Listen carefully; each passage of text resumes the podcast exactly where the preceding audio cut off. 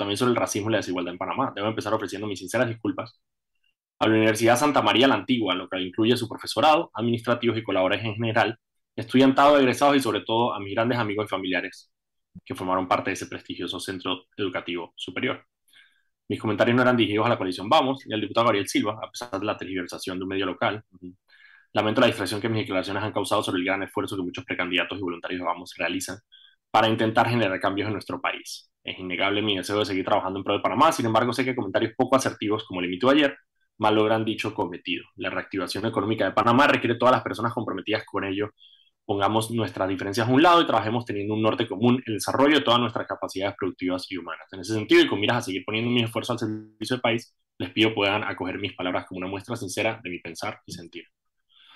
¿Por qué? Porque yo, ok, está cool, que, perdón, pero ¿por qué ella sigue, por qué sigue haciendo esa gimnasia mental diciendo que no es sobre Gabriel Silva, cuando literalmente habla de, es, es sobre Gabriel Silva, es una pregunta sobre Gabriel Silva, y ella, incluso la frase anterior es que yo no sé dónde está el péndulo ideológico de él, que es hablando de Gabriel Silva. Entonces, ¿por qué, ¿por qué esa mentira? Eso es lo que a mí me molesta, de querer como, como, como, como bañar la cosa eh, y, decir que no, no, yo no se lo decía a Gabriel Silva. Era, te hicieron una pregunta sobre Gabriel Silva le, le, le, estás tirando un shade todo brutal en tu palabra anterior a decir que eso de que, que, se, que la venda de los ¿cómo eran los blanquitos privilegiados? Entonces, Eddie, que Fren, deja de mentir miércoles, deja de mentir, no seas mentirosa. Eso es lo que a mí me molesta dentro de todo. Está bien, pues todo el mundo tiene derecho a equivocarse, lo hablábamos ayer con Osa, digo, el tema de la desigualdad. Y el, tema de la desigualdad y, la, y el racismo en Panamá es una realidad y, y yo creo que los privilegios que, que muchos tenemos tenemos que usarlos para bien y enfocarlos, porque nadie controla eh, que, que, que, haya, que hayas nacido blanquito, que hayas nacido eso, pero si tú controlas cómo utilizas los privilegios que te da la sociedad para eso. Y, y, y si me parece completamente válido, eh, no me parece que era el momento para sacar a relucir ese tema, mucho menos hablando de su principal. Pero dentro de todo, esta, eres una mentirosa, Walkiria. Estás mintiendo, estás hablándolo de Gabriel Silva, así como hablas basura Gabriel Silva todo el tiempo. Entonces, es que ah, lo, lo, estás diciendo y después sales a tira la piedra y esconde la mano. Eso es cobardía y eso sí no lo aprecio. Yo aprecio que pida disculpas porque me parece que es una dirigente valiosa y, tiene todo el derecho del mundo a equivocarse, como nos hemos equivocado muchas personas y nos vamos a equivocar las personas porque eso es parte de lo que no hace humano. Pero lo que sí no está bien es que seas una mentirosa y salgas diciendo de que te, un me, refiriéndote a foco como que tergiversamos tus declaraciones cuando literalmente pusimos tus declaraciones textuales. Eres una mentirosa, Walkiria, y eso está mal. Y eso sí no lo valoro, y eso sí no lo debe valorar las personas, porque si pide perdón a Gabriel Silva por decirle lo que le dijiste, por, por, por, por agarrar un medio de comunicación como la estrella y tirarle odio a la persona que te dio la oportunidad de que lo acompañara, eh, a, una diputación a la persona que le debes el puesto que estás a lo tuyo, porque, es porque la curul es de Gabriel Silva, no de Walquilla Chandler. Entonces yo creo que eso sí es realmente triste, triste. Al menos ten los pantalones, los ovarios de pedirle perdón a Gabriel Silva y no decir que no, lo, no se lo quisiste decir a que Foco tergiversó. Foco no tergiversó, Foco literalmente puso tu video íntegro en el que hablas de Gabriel Silva y te refieres a él como un blanquito privilegiado, que no sabe dónde está su péndulo ideológico, que se anda tomando fotos y reuniendo con gente. Eso lo dice Walkiria Chandler. Así que Walkiria, no seas cobarde, porque esa disculpa te la dañas siendo una mentirosa. Y tú puedes tener personas, y, y, y, yo he apoyado a muchos políticos que han cometido errores y que aceptan sus errores, y eso es parte del ser político, nadie sabe todo. Pero lo que sí yo no tolero son las mentiras. Y la mentira y, y personas mentirosas como Walkiria Chandler. A mí lo que me causa curiosidad, no entiendo por qué, es en ese párrafo, ella dice, la reactivación económica de Panamá requiere de todas las personas comprometidas con ello, pongamos, bueno, aparte que está mal redactado, pero ¿por qué está hablando de la reactivación económica cuando habla de la unidad? No entendí. O sea, si ella está en una campaña política y, ella está, ¿Por qué no habla en términos políticos? Porque se dio cuenta que el comentario le está costando plata, por eso, porque sabe que no va a conseguir donaciones, porque sabe que ese tipo de comentarios cayó mal en el sector que le, que le, que le era un posible donante de Vamos, etcétera. Por eso está hablando de la reactivación económica, porque se dio cuenta que el poco de blanquitos privilegiados, etcétera, son a los que les va a tocar ir a tocarle la puerta para pedirle plata para hacer su campaña. Por eso, Daniel. Por eso es que trató de meter y hacer un, un popurrí ahí de, de, de, de, lágrimas de cocodrilo, etcétera. Y reitero lo que dije, qué bien que pida disculpas, pero qué mal que es una mentirosa y no tenga los ovarios para asumir y decir, sí, se lo dije de Gabriel Silva y pido perdón a Gabriel Silva, porque lo menos que le debe es lealtad a Gabriel Silva. Pero bueno, allá cada uno tendrá sus principios. Debe ser que ahí sale a relucir el lado PRD ese que todavía tiene adentro, ¿no? Sí, cada uno reacciona. De nuevo, yo sí, yo también valoro el hecho de que haya pedido disculpas, por lo menos haya admitido su equivocación. Falta ver cuál es la razón por la cual lo, lo, lo hizo.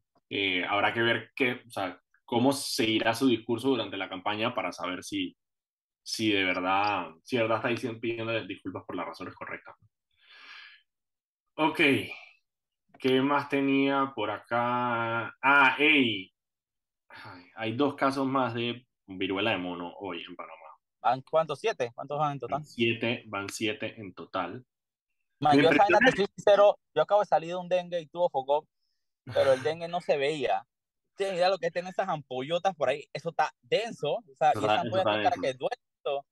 A mí lo que me impresiona, lo que me impresiona es la distancia que ha habido entre el primer caso y estos. Porque el primer caso fue hace rato, brother. Fue hace como más de un mes. y es raro, y es raro, Panamá siendo un hub, siempre las enfermedades nos, nos pegan y que un caso y de la nada 300 casos. Está, raro, está raro. Y una de las cosas, digo, una de las cosas que sí, digamos, positivas que tiene esta enfermedad versus el COVID es que, como tú dices, está en la ampolla, es muy visual. O sea, se nota cuando una persona, y de hecho estas dos personas em, que fueron detectadas, eh, aquí lo dice, estoy leyendo aquí de la Estrella Panamá, dice, que la directora general de salud, Melba Cruz, explicó que los pacientes, sin relación alguna uno con otro, presentaron lesiones en la piel y por el incremento de estas acudieron a una instalación hospitalaria donde fueron evaluados clínicamente, se le tomaron las muestras que fueron enviadas al Gorgas y se confirmaron que eran de, eh, de viruela símica o monkeypox. O sea, las personas se dieron cuenta que tenían las lesiones y por eso van a la clínica. Y digamos que eso es lo positivo que tiene eh, esta enfermedad versus el COVID, que es que es muy, visual. Se ve, se ve mucho, se ve mucho. Eh, eh, había, había, pero, es que si tú vas a analizar la cantidad de casos a nivel mundial tampoco son tantos. No, no son muchos. yo no tengo idea nada de virología ni nada, pero, pero parece que es una enfermedad como que no, no pareciera no ser tan... Tiene, tiene, tiene dos cosas. Eh, uno, el, con el tratamiento sintomático, es decir, a los síntomas de la viruela, la viruela se te va en un par de semanas. Es decir, no tienes que tener nada específico contra la enfermedad, sino simplemente tratar los síntomas que tiene y eso hace que la enfermedad se vaya yendo. La otra cosa es que la, la, transmisión es vía contacto físico o de fluidos con una persona que tenga, eh, que esté infectada. Y la persona que esté infectada, como, como dijimos, se ve. Entonces, literalmente tienes que tocarle la ampolla a la persona que está secretando pus por esa ampolla y que lamerle la ampolla, ¿no? Que foco... entonces es mucho más, oh, bueno, obviamente tienes que ponerse ropa de la, de la persona que tenga las vainas, o sea, lo que sea, pero es muy, específica el, el, contacto, a diferencia del COVID, que era invisible. Pero el tema es que ponerse ropa, por ejemplo, que probarse ropa en tiendas está que contraindicado. O... Mm, bueno, depende, si la deberías, porque tú no sabes si, la, si una persona que se probó la ropa tiene precisamente. Ya la vida, yo ayer Ahora la pregunta es, ahí donde vamos es la responsabilidad de las personas que si tienes ampollas, te irías a probar ropa a un centro comercial. Ey, nada, nada me extraña. Había, había un hilo en Twitter hace poco de un tipo que estaba en el metro, creo que en Estados Unidos. En España, todo lleno. En España, el man dice que en short, con las piernas llenas de ampollas, la cara llena de ampollas, todo, el man en el metro. Y era de que el hilo, el hilo era tan estresante, porque era este, este tipo diciendo que más, el tipo está aquí como si nada, no sé qué hacer, y después el tipo como que lo aborda y le dice que el doctor me dijo que esto no era contagioso, o sea, que, que y, ay, y, una vaina muy, muy, brutal, muy brutal, muy estresante. Así que lo que hay que ver es eso. La, em, hasta ahora en Panamá todos los, los, eh, los pacientes han sido hombres, que es en consono con la estadística mundial. El 93% de los, de los infectados son hombres. En este caso uno de 56 y el otro de 36 años. Y eh, también algo, algo importante que el gobierno anunció la semana pasada es que eh, hay vacuna para, para, la viruela de mono eh, que va a estar reservada para personas que hayan tenido contactos positivos con la enfermedad. Así que creo que Panamá compró un lote de vacunas, no sé si ya llegaron, pero... pero... tengo entendido que los hayan pedido, creo que no han llegado todavía, pero sí, se van a mantener reservados para personas que hayan tenido contactos positivos. ahí es muy importante, obviamente, la trazabilidad. Ojalá hayamos aprendido bastante de la trazabilidad que tuvimos con COVID para poder hacer la trazabilidad de estos casos. Y hace rato no escuché esa palabra, trazabilidad. Trazabilidad, bueno. Hubo un tiempo en que estaba todo, desayunábamos, almorzábamos y cenábamos trazabilidad. Trazabilidad, claro. Eh, no, ¿y cuál era la otra? Eh, ¿La otra era cuál era? Eh, la que era el, el, el vaina, el índice de transmisión, ¿cómo se llamaba? no me acuerdo. que era que estaba en 20%, estaba en 15%, estaba en yo no sé, índice de positividad. Índice de positividad. Em, así que ya digo, las recomendaciones de la OMS, que las voy a repetir solamente para que las tengan presentes, básicamente las mismas del COVID, es lavarse las manos con agua jabón o gel alcoholado, evitar compartir alimentos, bebidas, otros objetos de uso personal, evita el contacto con cualquier material como ropa de cama o ropa que haya estado en contacto con una persona o animal enfermo. Quémelo. de, de, presentar síntomas y signos relacionados, buscar atención médica inmediata, no automedicarse, cubrirse la boca y nariz. a ver, yo me puedo automedicar y que para la tos que tengo, y que para la fiebre, ¿cómo tú, ¿cómo tú, te automedicas? Bueno, dije, bueno, échate un poquito de, échate un poquito de mertiolate ahí. La escena esa de que estás lleno de ampollas de la nada vas al baño y abres el botiquín que agarras. Échate, échate, meso, échate mesopin. ¿Cómo se llama esa vaina? Eh, calamina. Échese mesopin, mesopin. La vaina esa roja, ¿cómo se llama? Mertiolate, mertiolate. Mertiolato. Esa vaina creo que la prohibieron. Esa vaina si era fuerte. Pues, esa vaina te, o sea, cuando, te, cuando tenías un raspón en una rodilla y tu mamá te ponía mertiolate, te dolía más la puesta del mertiolate que el raspón cuando te lo hiciste. Completamente, completamente. Era peor la, la, cura que la enfermedad. Literal, literal. Era peor, dolía más el mertiolate cromo. que la vaina. Sí, sí, mercurio cromo, brother. Eso era para quemaduras. Sí, sí, sí. Sí, eso yo me, me acuerdo que eran un poco de medicinas que venían hasta sin etiqueta, que los papás nada más tenían por ahí. Y que te agarraban y te ponían tu mertiolate, después te echaban agua oxigenada y coge tu mercurio cromo por si acaso y mesopin, pues, para el estómago. Pero te voy a decir, lo que pasa es que si hay una, si hay una que sí me dolió, es el paipacoa, que esa vaina también, o sea, está bien, es natural, es ah, medio El paipacoa daba diabetes, esa vaina era ah. tanto azúcar, Daniel. Daba diabetes. Pero te, curaba la, pero te curaba la tos. Te curaba la tos, pero te tiraba de que el azúcar por las nubes, esa vaina era, esa vaina era una melaza de azúcar, Era melaza, pero era una melaza santa, era una melaza que te curaba. una melaza asiática así de las montañas. Ah, yo extraño el paipacoa, loco. Por ahí yo tengo un friend que tiene un poco de botella de paipacoa que compró y todavía las tiene ahí. Las hay que hacer mercado chuchi, y esa vaina lo sacas en eBay y mira, te hace el aguinaldo, te hace el décimo con esa vaina. ¿Cómo está el mercado negro de paipacoa? Yo he visto varios tweets y que en el, en el chinito yo no sé dónde hay paipacoa. Ya, hay que buscarlo. Mira, son las 6 y 16, vámonos un cambio y cuando regresemos seguimos hablando, todavía tenemos un par de noticias más. Hoy nos va a acompañar, eh, ahorita más tarde, Dagoberto Gutiérrez, él es candidato em, a precandidato a diputado, está recogiendo firmas, él es de la coalición Vamos, allá en Tierra de vuelta aquí en su programa Sal y Pimienta, un programa para gente enfocada con criterio, y es enfocada con criterio porque estamos aquí Mauricio Valenzuela y yo, Daniel Opera, de Foco Panamá. Recuerden que pueden seguirnos en arroba. Daniel Opera. Daniel, Daniel Lopera. Danilo Pera. Danilo Pera. Danilo Pera. Danilo Oye, escuchando, escuchando Danilo, eh, la propaganda ahí. ayer hablamos del tema de las reglamentaciones de las leyes, ¿no? Y hay una pauta hay que suena en Radio Panamá entre, entre cortes que habla de que sí, porque el presidente Nito sancionó la reglamentación de la ley 1 del 2001 de medicamentos. Allá la peste.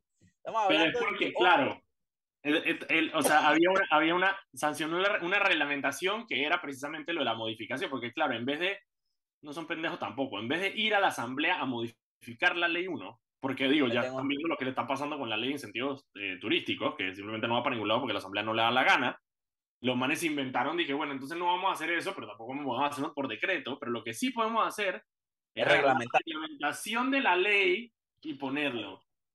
Que qué locura, qué locura, qué locura. Literalmente. Eh, ¿Qué noticias tenemos por ahí? ¿Qué noticia? Mira, el, día ha estado bien lento. Hay una bien loca. ¿Qué cosa? Yo, ayer pasó una noticia bien loca, man. Ayer una, ayer un, una miembro de la policía dio a luz en pleno entrenamiento eh, de antidisturbios, man. Una vaina toda, toda de película, ¿no? La muchacha tuvieron que sacarla con paramédicos y nada, y un peladito en un brazo así, dije, una miembro de la Policía Nacional. No entiendo cómo una mujer en un estado de gravidez tan avanzado la ponen en un entrenamiento anti Puede estar, sí, esa era tan loca. O bueno, capaz, no sé. Tenía siete meses, fue prematuro, pero siete meses es bastante ya. Siete, meses, es buco para estar en un entrenamiento de antidisturbios. Y si es, y, si es como los entrenamientos, ¿tú te acuerdas cuando salió el video de cómo entrenaban a los manes ahí en la selva? De que la espérate, espérate, yo fui a varios de esos entrenamientos, a mí no me echan cuenta, más. Ey, a mí, a mí me echaron gas lacrimógeno de que para ver cuánto aguantaba. Es una locura, una locura. Yo tengo una foto buenísima de eso. Chuzo, los manes los bañan en gas lacrimógeno en pimienta y que aguanten.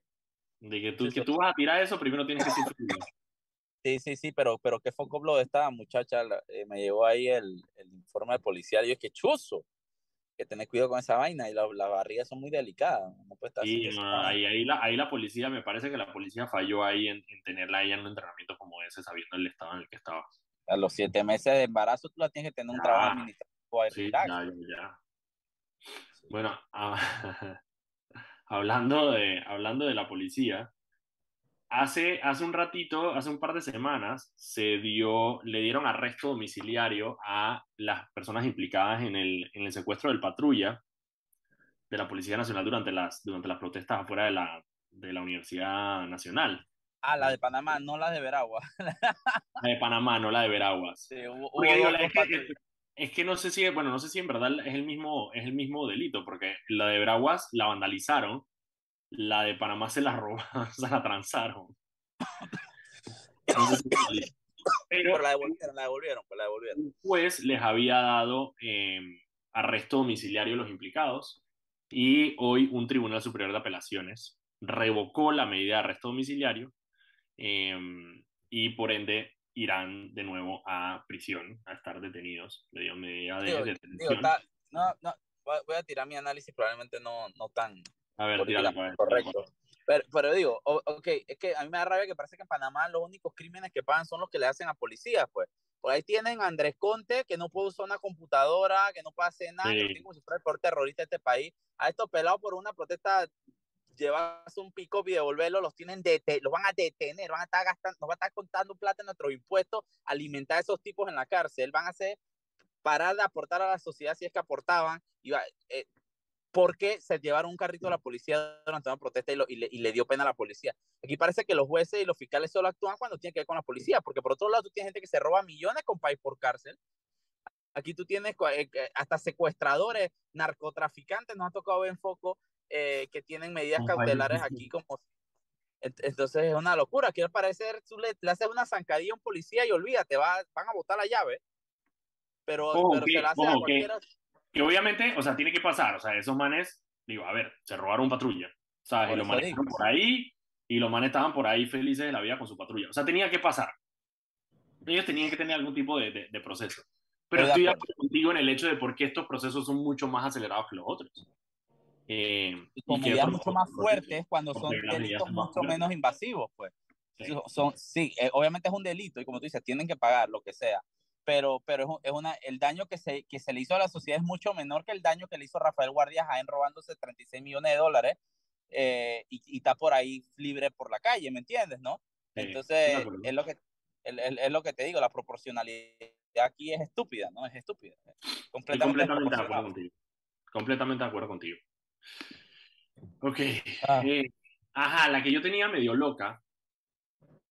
Ayer salió, ok, Plácido Domingo, el cantante, él es el tenor, el tenor Plácido Domingo. ¿Usted se había muerto? No, no, no. Aparece en unas llamadas telefónicas, en una investigación que se está haciendo en Argentina, a una secta eh, que básicamente disfrazaba como un estudio de yoga, involucraban a las personas en, em, en un grupo de, de, explotación sexual. Es una locura. Y las autoridades se han dicho, digo, no estamos diciendo que Plácido Domingo forma parte de esta secta. Simplemente llamada el hecho de esa llamada, ellos lo que dicen es que esta llamada valida una teoría del caso que ellos tenían, que era que esta secta tenía de alguna manera eh, influencia o influencia suficiente como para de alguna manera tener relación con personas de, alto, eh, de alta exposición. Ok, yo, pero yo tengo que decir que si hay alguien que va a invocar a un ser de otra dimensión, obviamente tiene que ser Plácido Domingo con esa voz. Eso no puede ser cualquiera. Obviamente. Así que, así que, yo le doy el crédito a la secta. Sí, eso me necesitaban por lo menos uno de los tenores más conocidos a nivel mundial para que invocara a Lord Sinu. Exacto, exacto. No, no, no, es una locura. Es una locura. Después empiezas a ver, dije, la vaina de, la, de, la, de, la, de la secta que se llama BA Group. Lo manejas hacían, dije, porno, em, pero usando, usando a personas que estaban de alguna manera bajo una coerción, digamos, por el tema del estudio de yoga.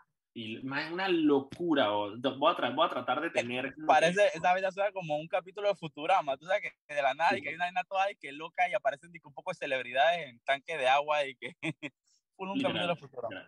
Me voy a meter en la guía para el lunes. Les prometo que me meto en la guía este fin de semana y les cuento más sobre esto que se llama. Bueno, la operación se llamó Secta Sociedad Anónima aparentemente está el, el líder de esta... Eso, es hasta el nombre como un grupo de salsa, de que la es, es el nombre de un grupo de salsa, de hecho. Es, en efecto, el nombre de un grupo de salsa, Sociedad Anónima. Que la secta Sociedad Anónima va y que hace una porno con celebridades y después va a tocar que en el Royal Casino. Pues.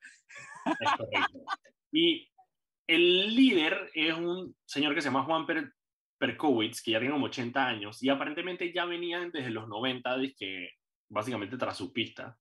Eh, ahora, es un, ahora es una persona mayor, pero sigue operando esta secta que se llama Sociedad. Eh, eh, la secta se llama PA Group y tenían la escuela de yoga de Buenos Aires, es donde obtenían todas esas operaciones. Una locura, una locura, de verdad. Y el hecho de que Plácido Domingo lo hace como más interesante, por alguna razón.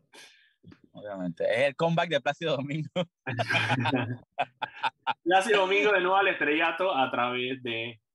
una secta y la última noticia que tenía el día de hoy, antes de que vayamos con nuestro invitado después del, del cambio, es que hoy ya ordenaron el archivo del proceso de revocatoria de mandato de José Luis Fábrega, el alcalde de la ciudad, terminó con alrededor de 17 mil firmas. Em, y digo, me quedó el mensaje que dio el abogado de Fran de Lima Ruiz Díaz, que fue el organizador de, la, de, de este proceso, Em, y ahora creo que se está aplicando. Él es candidato a presidente también, ¿no? Yo no tengo idea. No tengo la... él, él, está, él, él, metió sus papeles, creo que para presidente. Eh, me quedaré con sus palabras, que está bien, que me dijo, hey, esta era un ejercicio, espero que la ciudadanía se tome en cuenta que esta herramienta existe eh, y que puede ser usada. Y yo espero que efectivamente la ciudadanía empiece a darse cuenta de lo importante de esta herramienta de eh, revocatoria de mandato y la empecemos a usar con otras personas eh, quizá en circuitos, en lugares donde no se necesitan tantas firmas para poder revocarlo. O tal vez cuando, uno, cuando eh, el que la propone no es un abogado, Ricardo Martinelli, ¿me entiendes? También puede ser. Mm. Son las 6 y 31 de la tarde. Vámonos con el cambio. Ya está nuestro invitado. Cuando regresemos hablaremos con Dagoberto Gutiérrez. Él es doctor y es precandidato de libre postulación por Tierras Altas y Bugaba. Así que vámonos al cambio y regresamos. Y estamos de vuelta aquí en su programa Sal y Pimiento, programa para gente enfocada con criterio. Estamos aquí Mauricio Valenzuela y yo, Daniel Opera de Foco Panamá. Recuerden que pueden seguirnos en arroba Foco Panamá en Instagram, Twitter, Facebook, TikTok y también pueden seguir todas las noticias del día en focopanamá.com. Eh, además pueden ver este programa en el canal de YouTube de Radio Panamá y, también lo pueden escuchar en Spotify em, el día de mañana sin interrupciones en Spotify como un podcast mientras está haciendo su rutina de sábado. Antes de ir con nuestro invitado tenía otra noticia que Mauricio lo discutimos hoy en la tarde si valía la pena o no, si era, si era importante o no. Ay, Dios mío, ¿y por qué los panameñistas? Los panameñistas el partido, el fiscal del partido panameñista, déjame tenerla porque tengo la nota aquí en foco y quiero tenerla, ¿sabes, no? Mi impresión no está, no está en, la, en la página ni de la prensa, ni o sea, no está en la primera parte de la, ni de la prensa ni de la estrella. Los panameñistas no son primera página en ningún lado, pero ni en su propio boletín informativo. Man. Mira, Partido Panameñista, estoy leyendo aquí de Foco Panamá. Partido Panameñista abre proceso de expulsión contra Baby Valderrama y Melitón Arrocha. El fiscal bien por Baby y bien por Melitón. Lo mejor que le puede pasar es que los expulse el panameñismo. Mira, el fiscal del Partido Panameñista, Porfirio Batista Pineda, anunció que abre un proceso de expulsión en contra de Adolfo Baby Valderrama, de Víctor Medina y Melitón Arrocha, miembros del colectivo que buscan cargo de elección popular por la libre postulación. Destacó que entre los estatutos del partido, específicamente el artículo 118, establece como causal de expulsión que un miembro del partido corra por la libre postulación sin permiso del directorio nacional. Básicamente ellos sí podían correr, pero primero tenían que pedirle permiso al directorio Nacional. Ellos dijeron, como partido político no podemos participar de la distorsión de la democracia al aceptar que un miembro de un partido pueda correr por la libre postulación, manifestó. Eh, Además, declaró, para, para, los panameñistas tiene que hacerle la venia a Blandón que para poder correr por la libre. Es que esa es la vaina, tienes que pedirle permiso al directorio nacional, eh, lo cual es medio raro, porque si ya el directorio, ellos te están diciendo de que no podemos participar de la distorsión de que si estás en un partido político corras por libre postulación, yo creo que cuando vayas a pedir permiso la respuesta está como tácita y sobreentendida. Eh, ahí mira, Valderrama honestamente no sé, no sé qué quiere hacer ni qué está haciendo. Él está eh, corriendo como por Chame, por allá, San Carlos. Chame y San Carlos, sí. Por el fuero no es, porque digo, él tiene sus procesos en, la, fiscalía, pero el recoger firmas no le da fuero, entonces por el fuero no es. Eh, pero Melitón, yo sí es que ni, o sea, ¿qué está haciendo Melitón? De verdad que no entiendo cuál es su plan. A mí se me había olvidado cómo sonaba la voz de Melitón hasta que vi una declaración de... es como cuando hablaban los papás de Charlie Brown y que... Suena un poquito como, como Peter Christian en Family Guy cuando se ríe. De que... Así suena Melitón. exactamente, exactamente. No sabemos, yo no sé cuál es el plan de Melitón. Melitón se está tirando para presidente. No renunció al partido. Eh, está peleando con, digamos, o sea, y lo cual es una locura porque la libre postulación tiene a Catherine Levy que acaba de renunciar al partido Panameñista, a Militón, que no ha renunciado al Partido Panameñista, y a Eduardo Quirós, que renunció al Partido Panameñista hace un par de meses antes de emprender su, su, búsqueda. Ya la eh, ves, ya nadie quiere saber lo panameñista. Bueno, ahí, así, eso te dirá mucho. Pero también, entonces, como que, bueno, ¿por qué no, por, qué no hace la de Catherine y renuncias? Pues, o sea, si ya no quieres con el partido... Hoy, incluso sacamos una glosa en foco que a mí me mató la risa porque era Eddie que los panameñistas anunciando que están haciendo su plan de gobierno 2024. Y yo dije, man, pero esa vaina como que me salga que el Partido del Pueblo está haciendo un plan de gobierno. Tú le preguntas al Partido del Pueblo, estoy seguro que tiene un plan de gobierno. Seguro que tiene un plan de gobierno. Lo desempolvan como desde le sacan el polvo y que el plan de gobierno 1986. Sí, el mismo. Bueno, en verdad los problemas no son tan diferentes, así que... Eh, Así que bueno, ese es el partido panameñista. Vamos a ver qué pasa con esas expulsiones. La última es que el partido panameñista trató de expulsar a alguien fue a Elías Vigil y no lo lograron. Así que vamos a ver si el partido panameñista logra expulsar a esta persona. Yo estoy de acuerdo contigo un poco en el sentido de que yo, dependiendo de qué es lo que quieran hacer estos dos personas, Bey Valderrama y Melitón Arrocha, em, falta ver si precisamente una pelea pública con el panameñismo les beneficia, porque si ellos están tratando de desligarse del panameñismo y por eso están corriendo por libre postulación, una pelea pública con el panameñismo les ayudaría a esa causa. Lo que pasa es que, como te digo, como no sé qué exactamente están haciendo, porque no sé si están corriendo en serio o no, entonces no sé qué tanto les beneficia o no eh, el hecho de pelearse con su, partido, o al final es su partido. Entonces Melitón Arrocha sale, por ejemplo, en, Radar la semana pasada, él estaba criticando a Catrilay porque él dice que, que está usando, digamos, la misma red que tenía en el panameñismo, la está usando ahora para su tema de libre postulación. Pero, pero a la misma vez, o sea, ¿por qué estás criticando eso de Catherine Levy si tú todavía no has salido del partido? O sea, no, de verdad que no entiendo. Bueno, también porque Melitón no tiene estructura dentro del partido, probablemente. no, hay, no, hay, no, no, hay sentido, no hay sentido. no para mí no hay ni que prestar atención. Eso es como, chuso, no sé. Vamos a ver qué pasa con eso. Bueno, ahora sí, ahora está con nosotros Dagoberto Gutiérrez, directamente desde las tierras altas de los Alpes chiricanos. ¿Cómo estás, Dago? Allá de donde crecen las nectarinas, las frambuesas, todas esas fresas. fresas, frambuesas, nectarinas, durazno, kiwi, todo crece allá arriba. Lechuga, repollo, de todo, sí, realmente eh, represento al circuito productor, la nevera de Panamá. La nevera de Panamá. ¿Sabes? Yo les me, me da risa porque estaba en una, estaba en una finca por allá metido por, por Penonomé y el man que estábamos entrevistando sale y empieza a quejarse precisamente porque el man dice, dije, man, aquí nosotros también podemos producir, porque tenemos que depender de los chiricanos. ¿Por qué los chiricanos tienen que estar de que cuando se cierra chiriquí entonces todo el país? No, aquí también podemos producir todo lo que tienen los chiricanos. Un regionalismo poco allá en la montaña. A mí, me encanta el regionalismo panameño, pues. Es de que el chiricado por un lado, el santeño por otro lado, saben a lo máximo, porque tú sabes los tirres así como generacionales. Man, y es una vaina, es una locura. Hoy, ayer estaba en un evento en la, en la, en la embajada gringa y el, el Stuart Turo, el encargado de misión, eh, casualmente estaba hablando un poco como que las personas que nos, que, que nos, que nos vienen a visitar este evento desde otro lado del, del, del país. Y el man dice, ¿dónde está la gente de Colón? Obviamente la gente de Colón dice, eh", y después dice, ¿dónde está la gente? El man parecía animador de feria, hermano. El man dice, ¿dónde está la gente de Chitré? Está la gente de Chitré. Y de Chitré. Yo dije, ma, el man ya adoptó el regionalismo panameño, ya lo internalizó, el man ya lo entiende. Pero, bueno, tenemos a Dagoberto Gutiérrez. Dago, Dagoberto. mira, la razón por la cual quería invitar a Dago, nosotros la, la semana pasada tuvimos, o esta semana tuvimos a Yajaira Perén, que es del, de, de San Miguelito, del 8-2, pero Dago está en tierras altas y una de las cosas que te enseña esta vaina de recolección de firmas es que lo que pasa aquí en la ciudad no es necesariamente la misma realidad de recolección de firmas en el interior. Y por eso quería invitar a Dago y preguntarte cómo está ese proceso de recolección de firmas, sobre todo las quejas que ha tenido la gente sobre, sobre el acceso, sobre la tecnología y cómo se está viviendo en el interior. Gracias Daniel, gracias Mauricio por el espacio. Eh, Dagoberto Gutiérrez como precandidato a diputado independiente de Bugaba y Tierras Altas eh, bueno, estamos tratando de hacer todo lo posible por llegar a que las personas puedan firmarnos.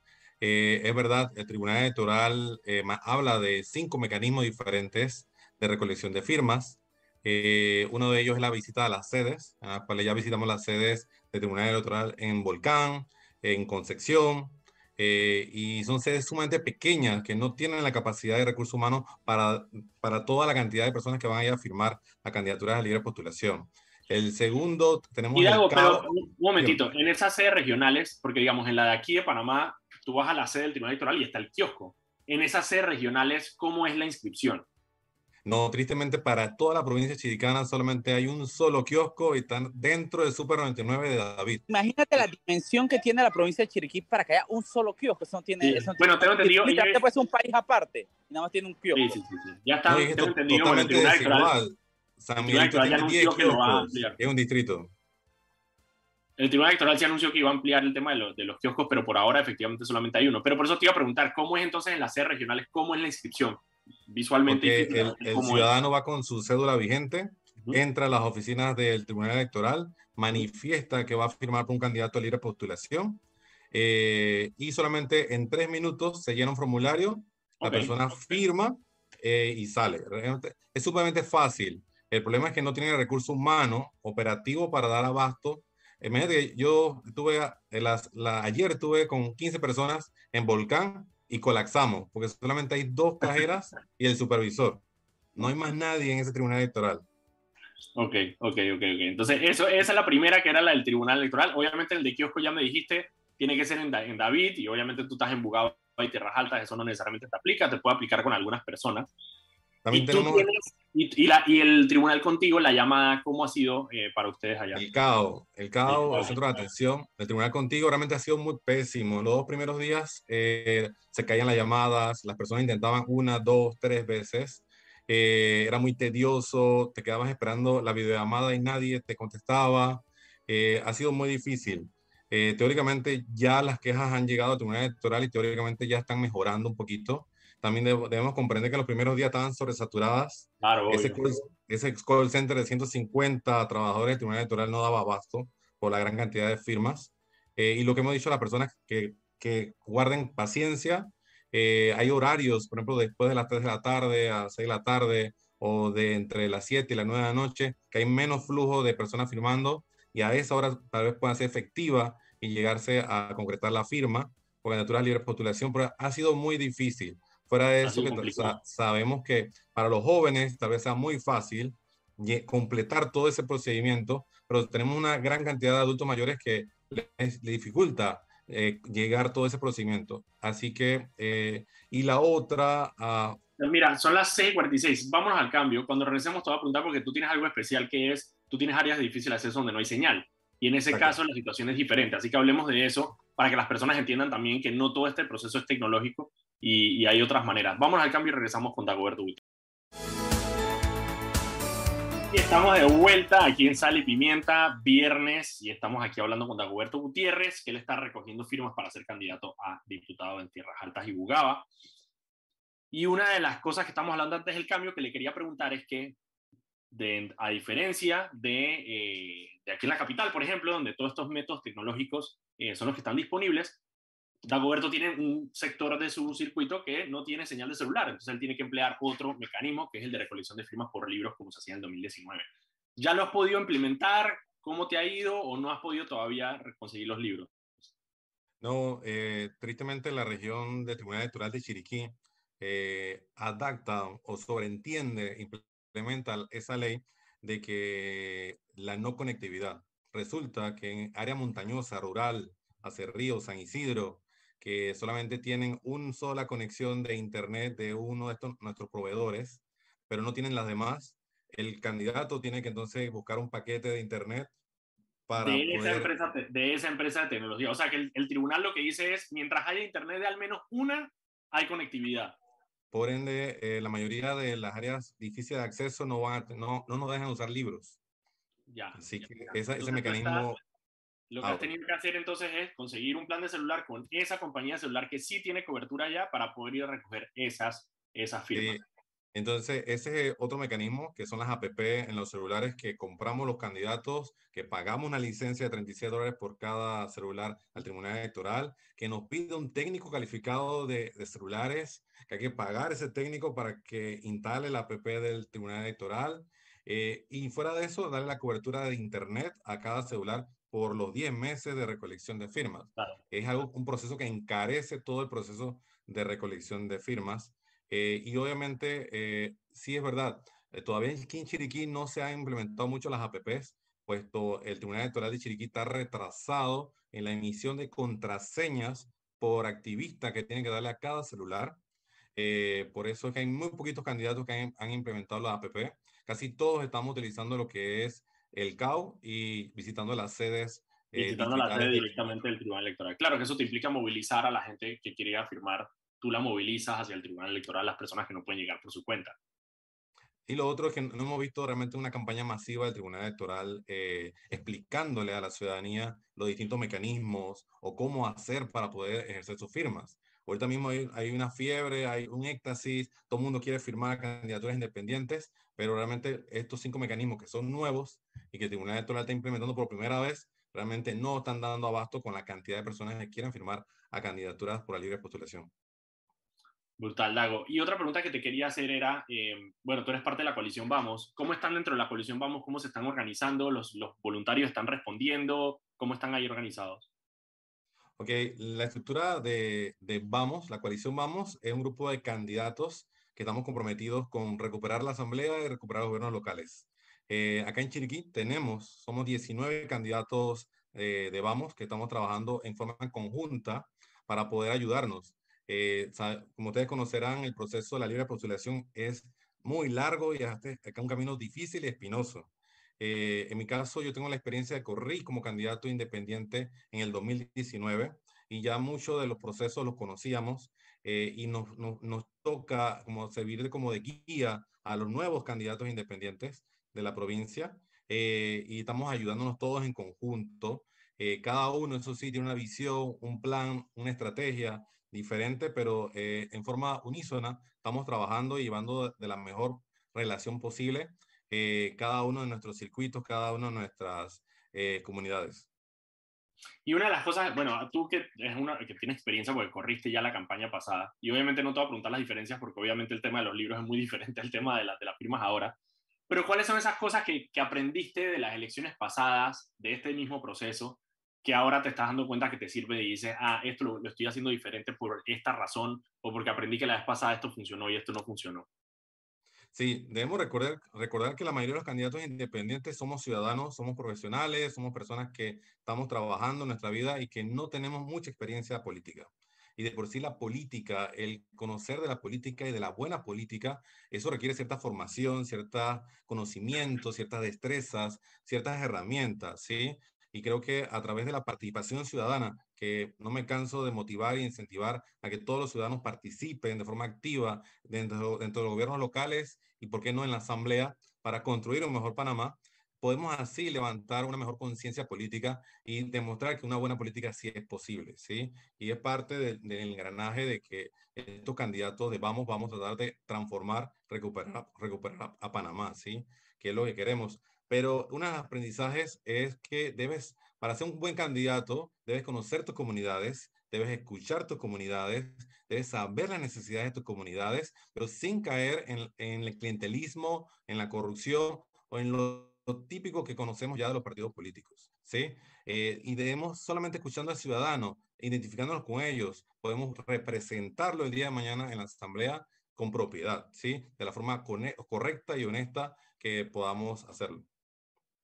Y tú, obviamente, Dagoberto, siendo doctor, eh, imagino que parte del, del, pilar de tu, de, de, tu campaña es precisamente el tema de la salud, pero no sé si ese va a ser el caso. ¿Cuál es, ¿Alrededor de qué estás, digamos, yo sé que todavía estás buscando firmas, pero alrededor de qué estás formando tu campaña? Ok, nosotros tenemos siete pilares, ¿sí? Eh, y obviamente salud, educación son los, son los más fundamentales. Salud porque soy médico y conozco las necesidades de primera mano de un cuarto de urgencia en el cual le das una receta a un, paciente y no hay medicamentos o no tienen los mejores medicamentos para brindarle salud, ¿sí? La crisis sanitaria, el problema, la reforma de la casa social eh, y lo de los medicamentos que hoy estamos viendo son prioridades, ¿sí? Que debemos de llevar a, discutir en una asamblea. También la educación, yo soy profesor universitario, tengo 10 años de experiencia, hijo de docente, eh, y hay que transformar la educación. Tenemos una reforma educativa atrasada de hace muchos años atrás y tenemos que cambiar si queremos un mejor Panamá para nuestros hijos. También vamos a trabajar fuerte el tema de la justicia, la seguridad, eh, la lucha contra la corrupción, que es fundamental. Eh, ya no podemos seguir despilfarrando eh, los dineros del Estado. La recuperación económica, que es tan importante. La generación de empleos para la juventud, la generación de oportunidades para la juventud y un desarrollo sostenible que vaya de la mano de una soberanía y una seguridad alimentaria. Y hablando de esa seguridad alimentaria, porque una de las cosas es que tú estás en un circuito que durante todas estas protestas eh, fue, fue fundamental para esto. De hecho, las, protestas empezaron precisamente en, con los productores de tierras altas y los transportistas. Correcto. ¿Has sentido que, que, el, que el, ambiente que se dio de las protestas eh, ha cambiado en algo esta dinámica, la recolección de firmas? O sea, la gente está mucho más pendiente quizá de la, de, de la actividad de la recolección de firmas por las protestas, o siento que esa actividad política que se dio en las protestas se ha llevado para otro lado y no necesariamente para las candidaturas independientes. Eh, bueno, sí, sí incide porque obviamente vivimos una crisis social, ¿sí? Realmente eh, la pandemia ha agudizado profundamente eh, la casa de todos nosotros y, y los panameños se ven afectados directamente, ¿sí? En cual la canasta básica está más cara, no hay oportunidades de trabajo, realmente el clientelismo se ha apoderado de nuestras comunidades eh, y la pobre o, la mucha desconexión que tiene este gobierno con las realidades que vivimos a diario. Y uno de esos sectores olvidados son los productores, ¿sí? Eh, que trabajan día a día por, por, tratar de generar un sustento y que sencillamente el gobierno siempre los olvida o los deja al final o rezagados en una mesa aparte. Eh, y ese descontento creo que se manifestó claramente en las últimas protestas en las cuales dijeron vamos a la calle, vamos a participar de forma muy ordenada, muy civilizada, dieron su granito de arena e iniciaron... Una, cosa que pasó, y una cosa que pasó en Tierras Altas es que, digo, la de Tierras Altas al principio empezó con el tema del, del combustible con los transportistas, pero quizá fue el primer lugar donde otros gremios empezaron a sumar, porque yo me acuerdo que Tierras Altas, antes de que los maestros protestaran acá en la ciudad, ya en Tierras Altas los maestros de los centros educativos en, en Tierras Altas ya estaban afuera en la calle, y estaban los taxistas, y estaban los todos... Taxistas, los, los buceros, toda la comunidad participó. Estaban todos esos gremios. ¿Cómo ha pasado entonces ahora con la mesa de diálogo? ¿Cómo están los ánimos en Tierras Altas con este tema? Eh, obviamente, eh, las personas, cada uno de los sectores están siendo, eh, escuchando, viendo lo que está pasando allá. el hecho de que se haya trasladado para allá, obviamente no puede participar todo el mundo, eh, pero sí es algo que, por ejemplo, cuando comenzaron a hablar de ciertos precios y ciertos rubros sin consultarle a los productores, obviamente eso generó mucho descontento. Eh, y, que tú no, y, tú, y que la persona que, produzca ese rubro no lo incluya en las discusiones, obviamente eso genera mucho descontento.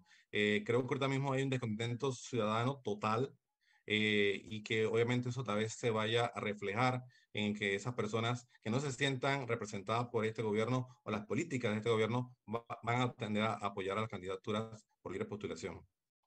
Brutal. Mira, son las 6:59. Muchísimas gracias, Dagoberto, por acompañarnos acá en el programa.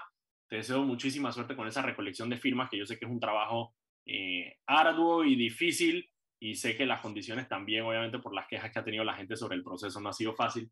Eh, pero ánimo y te tendremos aquí durante el programa, me imagino, muchas más veces durante esta recolección de firmas. Muchísimas gracias, Dago. Vale, muchas gracias. gracias. Hasta luego. gracias a las personas que nos sintonizaron. Eh, nos vemos el lunes a las 6 de la tarde aquí en su programa Sal y Pimienta por Radio Panamá. Nos vemos.